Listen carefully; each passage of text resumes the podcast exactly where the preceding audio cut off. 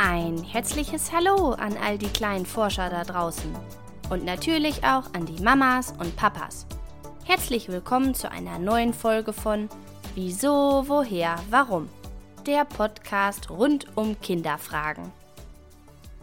Heute gibt es wieder eine sehr interessante Kinderfrage für dich, dieses Mal von Martin, vier Jahre alt. Er hatte in den letzten Tagen häufiger mal Schluck auf und möchte nun gerne wissen, woher dieser Schluckauf eigentlich kommt. Können auch Babys schon Schluckauf haben? Und wie kriegt man den dann am besten wieder weg? All das und vieles mehr erfährst du heute.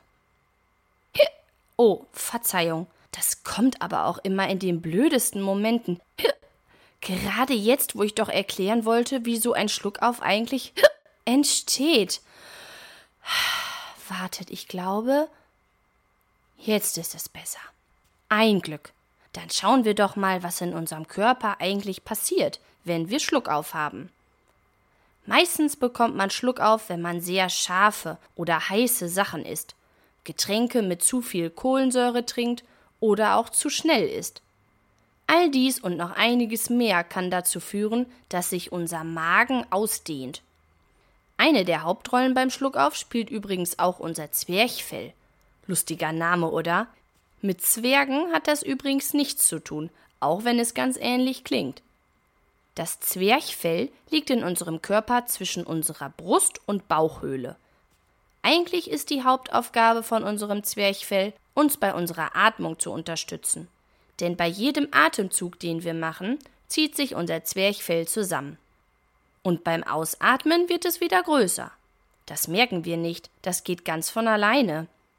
Wenn allerdings unser Magen sich ausdehnt, weil wir zum Beispiel zu schnell gegessen haben oder das Essen zu kalt war, sendet unser Gehirn direkt eine Nachricht an das Zwerchfell und den Kehlkopf, dass irgendetwas nicht stimmt.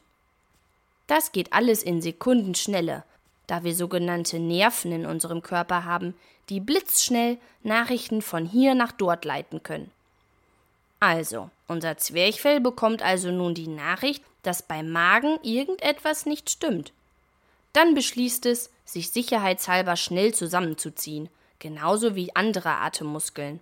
Das passiert dann nicht regelmäßig, sondern mal schneller und mal langsamer. Was der Kehlkopf damit zu tun hat? Schließlich hat das Gehirn die Nachricht doch auch an den Kehlkopf gesendet. Der Kehlkopf hat eine sogenannte Stimmritze. Diese verschließt der Kehlkopf ebenfalls zur Sicherheit. Dadurch funktioniert bei uns das Einatmen für einen winzig kleinen Moment nicht mehr richtig. Und tada, wir haben einen Schluck auf. Weißt du schon, ab welchem Alter wir Menschen eigentlich Schluckauf kriegen können? Hast du schon mal ein Baby beobachtet, das Schluckauf hatte? Oder haben ältere Omis vielleicht keinen Schluckauf mehr? Du hast vollkommen recht. Natürlich können auch Omas und Opas Schluckauf haben. Dem Schluckauf ist das Alter ganz egal. Und sogar die ungeborenen Babys im Bauch von Mama können schon Schluckauf kriegen. Das kann man dann natürlich nicht hören, weil es super leise ist. Forscher vermuten, dass die Ungeborenen im Bauch so schon ihren Atemreflex trainieren. Gut, nun wissen wir also schon, wie so ein Schluckauf entsteht. Aber wenn wir dann doch mal einen haben, wie bekommt man den denn wieder weg? Vielleicht hast du auch schon mal von so einigen Tricks gehört. Es soll zum Beispiel helfen, wenn man erschreckt wird. Oder wenn man kurz die Luft anhält. Aber stimmt das wirklich? Oder hilft da was ganz anderes? Am wichtigsten ist eigentlich, dass man versucht, wieder ruhig zu atmen. Dadurch können sich das Zwerchfell und alle beteiligten Atemmuskeln wieder beruhigen und in ihren Normalzustand zurückfinden. Es soll auch helfen, wenn man versucht, 30 Sekunden die Luft anzuhalten oder die Nase zuzuhalten und dreimal zu schlucken. Besonders knifflig ist der Tipp, im Kopfstand Wasser zu trinken. Ob das wirklich hilft? Ich weiß nicht. Ich habe es ehrlich gesagt noch nie ausprobiert. Aber was auch immer wir ausprobieren, um das Hicks möglichst bald wieder loszuwerden, nach ein paar Minuten sollte eigentlich jeder Schluckauf von alleine wieder aufhören. Was meinst du, wer hat öfters Schluckauf? Kinder oder Erwachsene? Ich gebe dir einen Tipp. Es ist ein ziemlich großer Unterschied. Einer der beiden hickst bis zu 3000 Mal mehr als der andere. Na, eine Idee? Ich verrate es dir. Es sind die Kinder. Als Kind hicksen wir viel öfter als im Erwachsenenalter. Woran das genau liegt, weiß man nicht. Man vermutet allerdings, dass durch den Schluckauf auch Luft aus dem Magen raustransportiert wird und so wieder mehr Nahrung in den Bauch passt.